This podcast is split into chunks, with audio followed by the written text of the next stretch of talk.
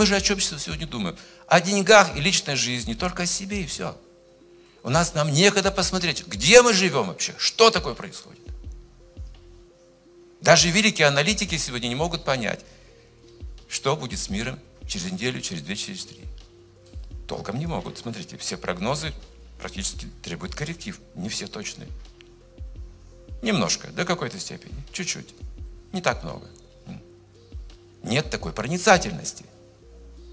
Но если наши чувства чисты от нашей похоти и желаний лишних, если ум также чистый, мы можем видеть, видеть сквозь время.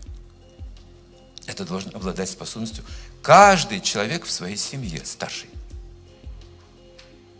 Он должен посмотреть на своего внука или ребенка и сказать о его будущем. И чтобы этого не было, такого будущего, он должен знать, как его воспитывать в настоящем, как это сделать. Как создать это будущее, вот этот человек, ситха, он может создавать будущее, может решать проблемы. Никогда не придут, а решать так, что они не придут, эти проблемы. То есть профилактика сознания. Это люди просветленные. Не думайте, что это прерогатива каких-то эм, редких людей, особо одаренных, исключительных. А нам нет. Нам нет необходимости об этом думать. Мы люди простые, нам дайте просто деньги.